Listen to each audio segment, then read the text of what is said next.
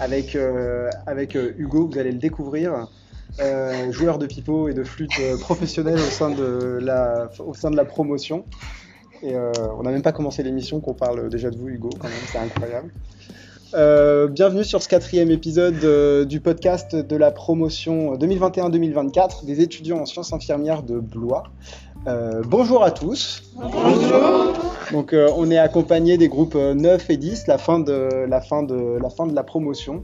et aujourd'hui un nouvel épisode. Au sommaire, on va parler de plusieurs choses. On a trois rubriques comme d'habitude. Dans un premier temps, on va reprendre la rubrique qu'on a commencé dans l'épisode 3 euh, ça s'appelle Le saviez-vous la rubrique, mais là on va, on, va parler le, va parler de la profession infirmière plutôt au futur. Comment vous vous projetez dans 10 ans euh, en tant qu'infirmière ou infirmier?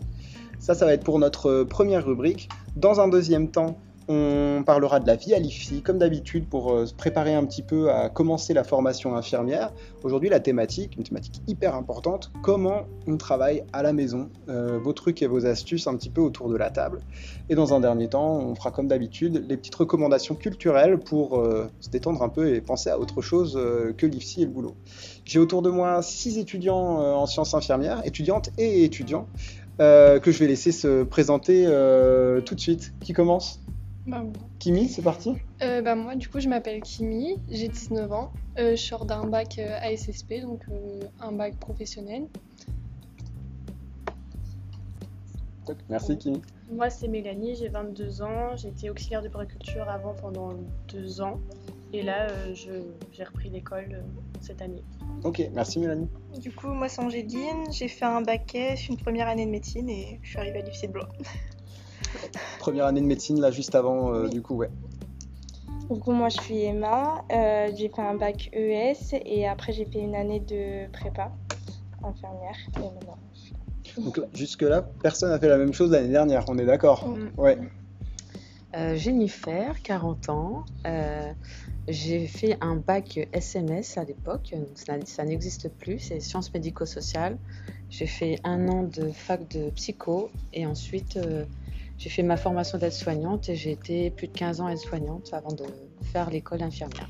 Donc l'année dernière, vous étiez aide-soignante. Et voilà. Ouais. Et du coup, euh, je m'appelle Hugo, j'ai 19 ans et j'ai fait l'année dernière du coup un bac S et je suis venu directement à l'IFSI après. Ok, merci beaucoup Hugo. Euh, bon, enfin, comme d'habitude, c'est le quatrième épisode, ça fait quatre épisodes qu'on dit ça, mais moi, ça me fait toujours quelque chose de voir un peu vos parcours comme ça, euh, résumés hyper rapidement. c'est hyper différent tout ce que vous avez fait, quoi que ce soit le bac à SSP, euh, l'année dernière il y avait la fac de médecine, euh, AS, euh, auxiliaire de puriculture, il y a déjà une pluralité et une différence dans les parcours de chacun qui est assez hallucinante et qui est assez caractéristique des promotions en IFSI, je trouve. on démarre sans, plus attendre, maintenant qu'on s'est présenté, qu'on a fait le, sommaire.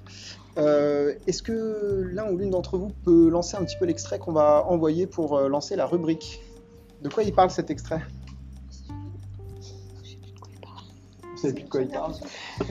Euh, c'est un extrait, euh, on a été interviewé une infirmière euh, dans un service d'urgence sur sa vision du métier infirmière d'ici 10 ans ouais. et l'évolution de son métier.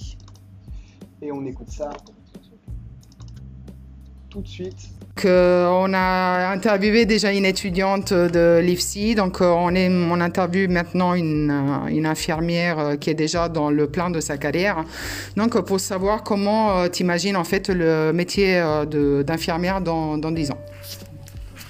Alors, le métier d'infirmière dans 10 ans, je l'imagine malheureusement encore plus dur qu'aujourd'hui, avec beaucoup plus de responsabilités euh, sans pour autant euh, de formation ou de revalorisation salariale à la hauteur de ce qu'on fera comme acte. Pourquoi? Bah, par, rapport au, par rapport à un manque de médecins qu'on a. On fait déjà de plus en plus d'actes médicaux qui nous sont délégués ou pas, parce que légalement c'est pas forcément fait correctement. Je, dans mon petit esprit, j'essaie de rester optimiste et de me dire que ça va évoluer en bien. Mais malheureusement, avec la crise sanitaire qu'on vit, euh, surtout aux urgences, on est le service entrant des Covid. On est un peu laissé à l'abandon, mais on l'était déjà avant le Covid. Hein. On avait fait grève au niveau national. On a quand même obtenu une prime avant le Covid et une revalorisation salariale qui n'est pas négligeable, mais les conditions sont de pire en pire. Donc malheureusement, je le vois pas, je nous vois avec encore plus de charges de travail. voilà pour l'extrait. bon, il est un peu dur quand même l'extrait, l'interview de la collègue. Qu'est-ce que vous en avez pensé? Qu'est-ce que ça a provoqué chez vous? Et vous en pensez quoi? C'est quoi une infirmière dans 10 ans? C'est ça du coup? Pour moi, en fait, c'est le... je suis un peu d'accord avec elle parce que pour moi, la charge de travail, euh, elle augmente, mais elle augmente euh, par rapport euh, au type de population qu'il y a en France puisque la, la, population elle est vieillissante. Mais en fait, soit on ne va pas dans l'augmentation du nombre de soignants, on va plutôt vers la réduction du nombre de soignants que... Donc en fait, il faut se prendre en charge une population vieillissante avec moins de soignants. Et ce qui, on sait bien, une population vieillissante demande plus de soins parce qu'ils ont des pathologies secondaires à, à celles qu'on peut avoir aux urgences. Il y a des, additions de, pathologies. Oui. Et, euh, et, aussi au niveau de l'autonomie, en fait, euh, bah, plus on vieillit, moins on, a on perd en autonomie. Donc euh, il faut forcément plus de soignants. Donc déjà, avant même qu'on parle de Covid, l'hôpital, les conditions de travail et tout ça, rien qu'en fait sociologiquement et au niveau de la démographie, la population vieillit, donc de plus en plus besoin de soins. Qui plus besoin de soins, du coup, du coup dit plus en plus de charges de travail. Donc si on en a parlé de l'avenir, euh, ça va dans cette direction-là. Les autres, vous en pensez quoi D'autres choses sur cet extrait euh, Non, mais il y, a aussi là, du coup, la, population qui vieillit, mais il y a aussi les soignants. Et du coup, il y a eux aussi qui, pas perdent en autonomie, mais qui perdent en énergie et qui, au bout d'un moment, bah, ils en peuvent plus et ils, sont, ils commencent à être à saturation. Donc il y a ça aussi qui peut rentrer en compte. Et euh, c'est fatigant comme métier. Ouais. Ouais. si on, nous, ça nous paraît parce qu'on est tous dedans maintenant autour de la table, mais là, si vous vous adressiez à un étudiant de première année qui vient de commencer, c'est fatigant, il faut le dire comme ça. Le, le, boulot, il est fatigant. Non, mais que ça soit, que ça soit à l'IFSI pendant les cours, que ça soit même en stage, euh, même si les stages c'est plus fatigant que les cours, parce que du coup on enchaîne entre euh, travail à la maison, travail bah, du coup sur le terrain, et c'est un mix des deux qui fait qu'au bout d'un moment, bah, il faut essayer de sortir la tête de l'eau, mais euh, c'est que ça reste un peu compliqué. Qu'est-ce qui est fait pour vous aujourd'hui pour que dans 10 ans ce soit pas comme aujourd'hui euh, et que ce constat il change?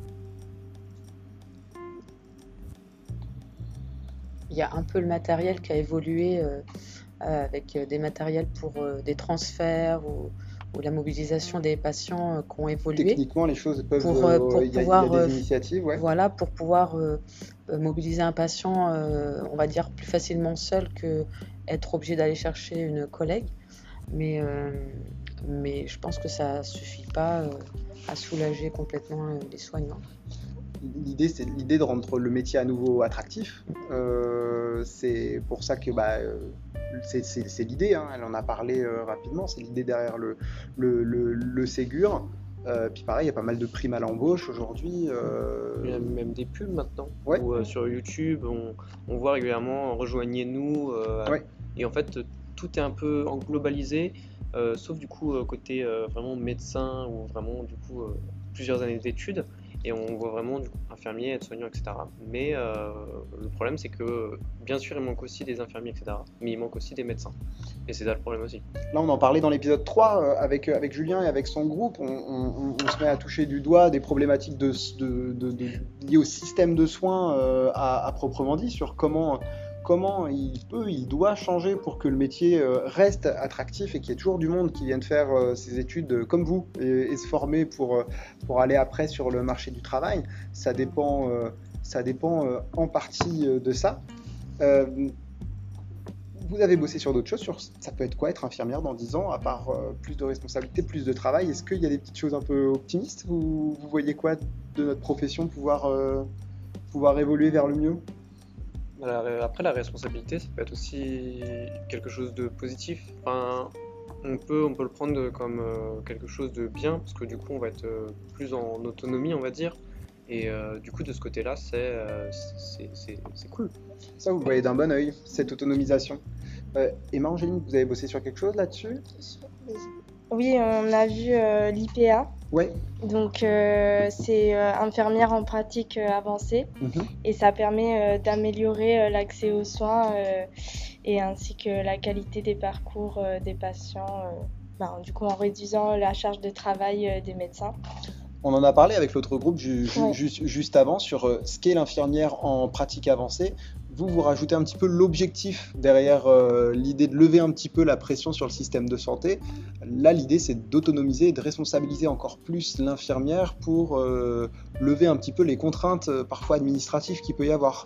Enfin, et puis dans le déroulé des soins quoi, et des parcours des patients. Et puis le, le, but de cette formation, c'est quand même de lutter contre le manque de médecins aussi, parce qu'on parle du manque d'infirmières, mais il n'y a pas que les infirmières ni les aides-soignantes, il y a aussi les médecins. C'est pour ça qu'on fait plus d'actes, qu'ils soient légaux ou pas. Enfin, Ouais, vous avez raison. Puis là, on est en Loire-et-Cher. Je ne sais pas si vous êtes au courant, mais on est dans la région la plus désertifiée, euh, même le département, un des départements. On a le podium en fonction des années, les plus euh, avec la Creuse, je ne sais pas. Euh, s'il y a des Creusois qui nous écoutent, moi je veux pas de problème. Mais un des départements les plus désertifiés par, par les, les médecins. Donc bon, c'est il y a quelque chose de systémique hein, euh, dans, la santé. Vous avez évidemment votre voix à donner euh, là-dessus, et puis c'est intéressant, euh, c'est intéressant d'en parler. D'autres perspectives pour les 10 ans à venir? Vous avez parlé de quoi d'autre? Non, mais c'est bien comme ça. on, a déjà bien, on a déjà bien je pense que c'est une montée en compétence du fonctionnement du rôle infirmier. Et en fait, c'est aider crescendo avec ce qui est fait pour les, les aides-soignants, avec les formations pour qu'elles puissent faire les, les, avec le, saturomètre et la glycémie. Ouais, avec dans l'épisode 3, on a parlé des glycémies. Je pense qu'il y a aussi un côté légalisé parce qu'en fait, euh, euh, on voit bien que sur le terrain, euh, elles déchargent les infirmières et elles le font quand même. Mais c'est une formation sur le tas et en fait, il y a un côté légalisation de leur travail et aussi revaloriser aussi leur champ de compétences. Et en fait, c'est aussi, bah, en fait, crescendo, c'est aider les infirmières pour qu'elles elles puissent faire encore autre chose par rapport aux médecins. Je ne sais pas si vous avez eu l'occasion de jeter un coup d'œil au portfolio aide-soignant. Non. Parce que c'est cette année, hein, là c'est la première année où leur référentiel a totalement euh, changé. Et euh, les aides-soignantes ont depuis cette année un portfolio et une approche euh, de la formation par compétences. Elles ont 11 compétences avec certaines qui se rapprochent un peu des compétences infirmières dans l'organisation. Évidemment, ce pas exactement euh, les mêmes, mais c'est intéressant qu'il euh, y a la même approche de la formation euh, aide-soignante que sur la formation infirmière. Ça rejoint vraiment ce que vous disiez, ce côté autonomisation du, travail. Il y a aussi bah, le raisonnement clinique. elles ont un raisonnement clinique qui est basé sur la même approche que vous, par le modèle trifocal, tout ça, toutes ces réjouissances que vous adorez et euh, elles ont euh, un rôle qui est de plus en plus autonome, de plus en plus identifié, et qui peut-être que c'est ça pour les années, les dix années à venir. Euh, une aide-soignante, une infirmière, un médecin. On parlait un peu de ruissellement des compétences dans l'autre dans l'autre groupe. Je trouve que c'est hyper intéressant que vous ayez eu cette, cette approche sur, sur les deux groupes. C'est comme ça que ça va se passer, que ça peut se passer pour le mieux et qu'on pourrait combler à la fois les besoins qu'il peut y avoir sur le territoire et mieux se sentir au travail et être valorisé. Hein. tout, ça, tout, ça va, tout ça va ensemble aussi. du coup, est-ce qu'il va y avoir des, formations pour euh, du coup, les anciennes aides-soignantes euh, pour euh, pouvoir oui. mettre. Parce que On a commencé à en faire, Ok. Ouais. Parce que du coup, s'il n'y en a pas, ça sert à rien. Bah, on, a mis sur pied une, on a mis sur pied une formation. Nous, ici, à l'IFSI, à l'IFSI à l'IFS d'ailleurs, pour pas parler que des sciences infirmières, on a mis au point une formation pour, pour le terrain et je crois qu'elle a commencé il y a quelques semaines. Moi, dans mon EHPAD, ou en stage où j'étais à, à euh, ils priorisent cette formation pour euh, les aides-soignantes euh, par rapport à d'autres formations, ils priorisent celle-ci. On attaque la suite? Eh ben, ça clôture un petit peu le, le diptyque autour de être infirmière dans 10 ans, c'est quoi? On a du coup eu le regard de deux groupes de six étudiants avec deux interviews assez différentes du terrain trouvais ça hyper intéressant et pas si redondant que ça en fait, parce que ça se complète assez bien ce qu'on s'est dit dans l'épisode 3 et dans l'épisode 4. Ça clôture un petit peu ce côté euh, c'est quoi être infirmière dans le futur, c'est quoi être infirmière euh, dans 10 ans? On retiendra euh, au-delà des difficultés qu'on peut avoir à se projeter, parce que c'est un métier qui est difficile et qu'on est dans un contexte complexe, toute l'approche autour des, IPA. On, se permettra aussi, je verrai avec les, dans les autres épisodes, je ne sais pas si on l'abordera, de parler des sciences infirmières. Tout à l'heure, on dit étudiants en sciences infirmières, etc. C'est quoi les sciences infirmières? Intéressez-vous à ça, c'est c'est pas un mais c'est une science, notre métier. Donc euh, il ne faut, pas, faut pas hésiter à utiliser euh, les bons termes pour en parler. On attaque sur la suite. La vie à l'IFSI. Euh, vous avez fait votre entrée. C'est, je dirais pas qu'on n'est plus en plein Covid parce que là on est dans une période pour ceux qui écoutent. Je ne sais pas si dans le futur le Covid a disparu. Je ne sais pas dans quelle capsule temporelle on se trouve. Mais là en ce moment, on n'a pas de masque, mais on se demande s'il faudrait pas en mettre un parce que c'est un peu bizarre. On se demande si ça va parvenir, si ça va pas gâcher l'été. Il y a un an, c'était encore pire. Il y avait des jauges à l'IFSI, on pouvait pas remplir les salles. Vous deviez travailler énormément en distanciel. Ça nous a donné l'idée de cette rubrique autour de la vie à l'IFSI. Comment vous faites pour travailler à la maison bah, D'abord, on a parlé du travail à distance. Donc, on était en distanciel en cours au début d'année. Donc, on a parlé euh, des points positifs et négatifs. Donc, quand vous c'était quoi quand vous faisiez faire en distanciel Les TPG. Donc, il y avait des consignes, en gros, des travaux de TPG avec des exercices à faire. Ok. On a eu certains cours magistraux. Vous avez eu des cours magistraux en distanciel. Hein. Sont enregistrés ou en direct Enregistrés ou en direct euh, en fonction euh, des cours magistraux. Vous aviez plusieurs sortes de directs le direct diffusé de l'IFSI, le direct mm. diffusé de l'intervenant, et même parfois des cours enregistrés et que vous regardiez à votre rythme. Mm. Et certains TD On a fait des TD ou pas? Ouais. Aussi, euh, quelques TD. ouais, un petit peu, peut-être un peu moins. Souvent, c'était des TD de groupe, je crois. Ouais, des TD de groupe, c'est possible qu'on vous les fait faire. Et euh, des points positifs et des points négatifs, du coup, Mélanie, vous disiez. Oui, donc on part pour les points positifs. Euh, bah, au début, c'est un peu compliqué pour euh, s'adapter, euh, pour s'organiser tout ça, mais une fois qu'on a compris comment ça fonctionnait, on peut mieux s'organiser dans le temps et bah, répartir euh, nos travaux comme on le souhaite. Après, on peut prendre de l'avance aussi. Donc, quand les TPG sont mis à l'avance sur la plateforme, on peut en faire plusieurs. Et comme ça, après, on a du temps personnel aussi pour nous que prendre plusieurs journées dans la semaine pour les TPG. Après, euh, bah, ça nous permet d'avancer à notre rythme aussi, donc de pas de mettre plus de temps si on a besoin ou prendre moins de temps aussi si on n'en a, pas besoin. Et euh, vous, arriviez à tenir l'avance des TPG, Mélanie? Oui. Ouais, toujours Ouais. C'est une règle pour vous, euh, faut que j'ai un temps d'avance sur mes TPG, quoi. Ouais, comme ça après on a du temps perso et on est plus euh, calé. Enfin après moi c'est mon perso à moi. Oui, oui, oui. Ah oui, on n'est pas tous égaux face à cette capacité à s'organiser. Hein.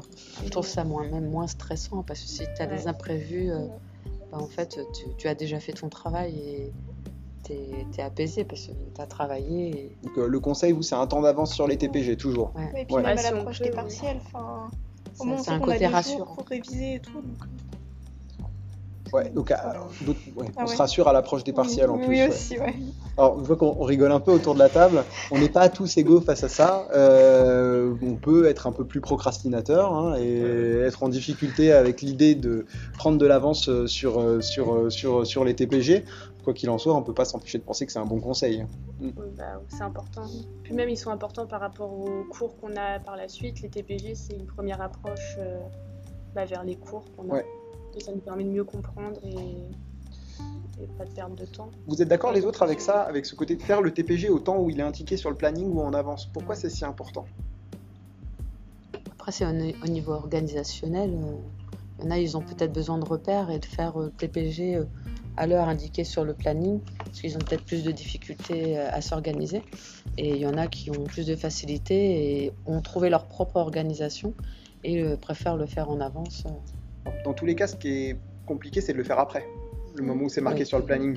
Et puis c'est rassurant aussi. On sait qu'on doit le faire à tel moment, pendant tel, tel laps de temps.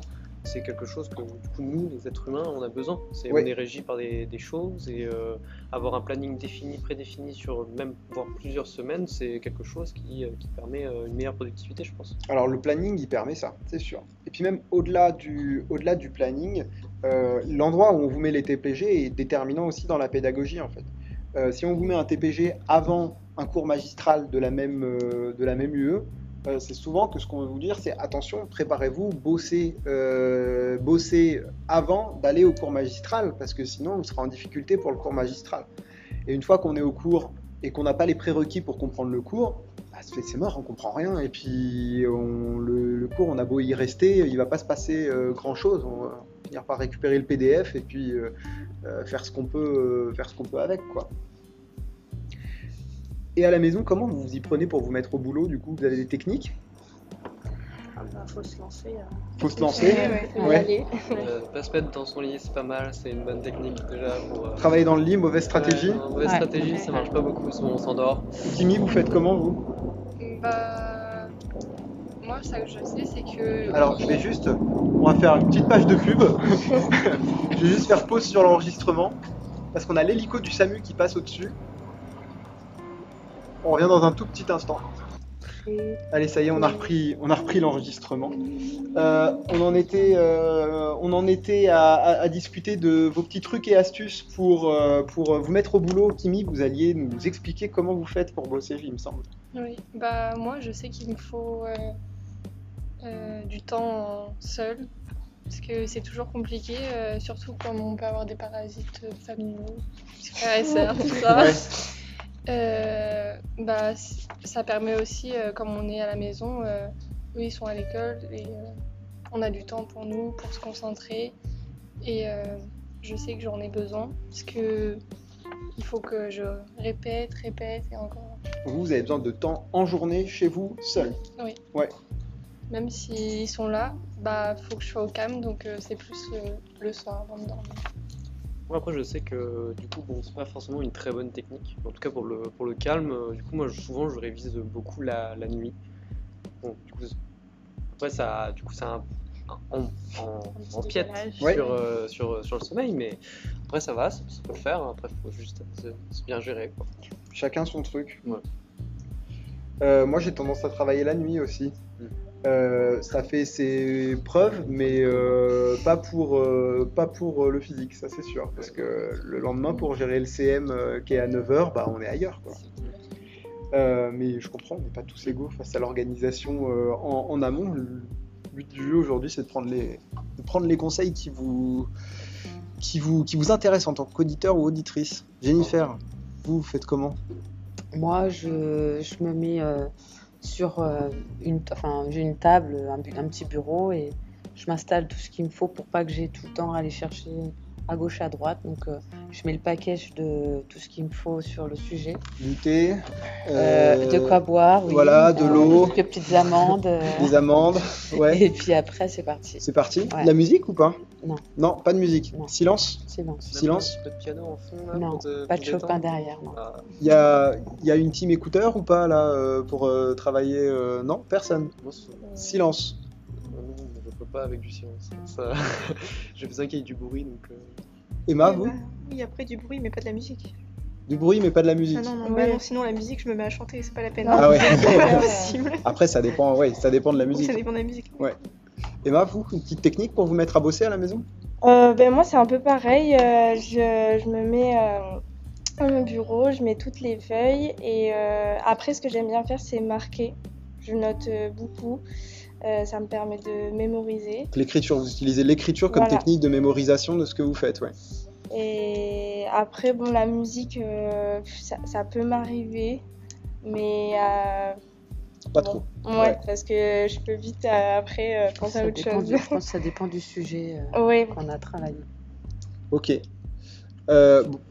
du coup, travailler à la maison quand on est en distanciel. Une dernière question, comment vous faites pour tenir le coup euh, quand vous avez un cours magistral d'une heure trente, deux heures euh, sur YouTube à regarder sans décrocher? Vous avez des techniques? En direct Ou pas? Bah, Quand c'est pas en direct, on fait des pauses. On fait des pauses, hein Ouais. Mmh. Quand c'est en direct, on tient comme on peut. Euh, en direct sur Teams, mais sur YouTube, vous pouvez faire pause même si c'est en direct et reprendre après en différé. Et sinon, on tient comme on peut, ouais. Bah, quand c'est en direct, euh, on peut pas faire de pause. Il y a toujours des laps de temps où on se rend compte qu'on perd de la concentration. Oui. Et qu'on écoute euh, juste bah, le bruit. Il y a des mots qui sortent de la bouche du prof, mais en fait, ça s'imprègne pas. Et puis hop, on se reconcentre. Mais on voit qu'il y a des laps de temps où on est moins concentré. Et... Faut être à l'écoute de soi et de sa propre concentration, en fait. Ouais. ouais c'est un peu comme les absences sur la route. Oui. Oui, attention, vous êtes fatigué. Euh, veuillez faire une pause et après on y retourne. Voilà. C'est pas mal ça dans l'idée comme conseil, ouais. en général, quand c'est en cours, c'est un petit coup d'hydratation, euh, ça... et puis après, c'est reparti. Faut bien s'hydrater. Euh, faut anticiper. Moi, je retiens de ce qu'a dit euh, Mélanie et que tout le monde était plutôt d'accord. L'anticipation euh, des TPG, c'est ce qui va vous permettre, d'arriver au partiel, de moins stresser, ce que disait Angéline aussi. Donc, anticiper les, les, TPG, respecter le planning ou prenez de l'avance sur le planning, mais pas du retard, parce que le planning, il est là pour vous structurer. C'est ce que nous disait aussi Hugo, je retiens ça. des petits rituels, et surtout du calme pour réussir à se concentrer et puis euh, être à l'écoute de soi-même, euh, savoir quand on n'est plus concentré, euh, parce que ça sert à rien de bosser quand on n'y arrive pas et quand on n'est pas concentré, autant, autant faire autre chose, faire une pause et s'y remettre après de, dans de bonnes compositions. Je retiens un peu de tout ce que vous avez dit quand même, l'hygiène, l'hygiène de vie, ça a l'air d'être quelque chose quand même qui marche.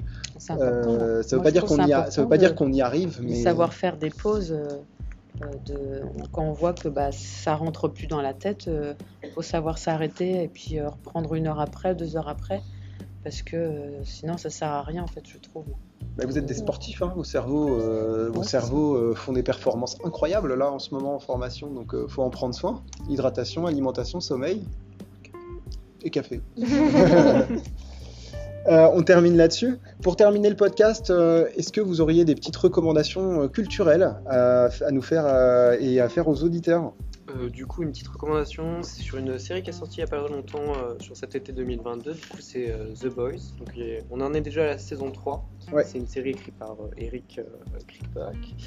Euh, du coup, c'était une série tirée d'une bande dessinée où en fait on va suivre euh, du coup des espèces de tueurs de héros où euh, en fait c'est une société qui va être un peu emprisonnée par des par des héros qui ont des du coup toutes sortes de pouvoirs et on va voir que ils vont avoir énormément d'influence sur cette société. C'est l'anti-Avengers un petit peu. Voilà, c'est un peu le le Ben, il disait avoir de grands pouvoirs implique de grandes responsabilités. Bon, là, on, les jette à la porte, responsabilités. C'est l'inverse. C'est assez trash. Hein. mais du coup, ça retourne complètement toute la philosophie des, super-héros et ça nous fait réfléchir plus qu'on l'imagine. Ouais. Ouais. bah, en fait, on a vraiment tout le côté où on pense que le super-héros, il a vraiment pour sauver la société. Et bah, là, en fait, c'était un peu plus pour la détruire et pour euh, se sauver eux-mêmes et se faire de l'argent. Qu'est-ce qui se passerait si les super-héros étaient des gros pourris Voilà. Merci beaucoup, Hugo. Euh, est-ce que vous aviez d'autres choses à nous proposer? Bah, Moi, j'ai euh, La Servante écarlate, euh, qui est une série américaine qui fait très écho en ce moment avec ce qui se passe aux États-Unis avec la fracture sociale pour les femmes, puisque c'est une série qui, rend les femmes complètement asservies, qui sont juste des, génitrices qui ont un gros problème de, de, nativité. Et du coup, les quelques femmes qui ne sont plus stériles, qui sont sont pas stériles, sont asservis euh, juste pour ça. Ouais. Et euh, c'est une, une, dystopie. Ce qu'on appelle une dystopie, c'est euh, et c'est exactement notre réalité à un détail près. À un détail près. C'est que les, les, femmes sont les, les, femmes, sauf quelques-unes, mm, deviennent stériles. C'est ça. Donc sur le voilà le, le, rôle de la femme et l'asservissement de la femme et du coup je trouve que ça fait très écho à ce qui se passe aux États-Unis en ce moment faut avoir le moral. Mais, euh, ouais, faut avoir le moral, ouais, elle est, ça, elle est trop bien, elle est trop bien cette série.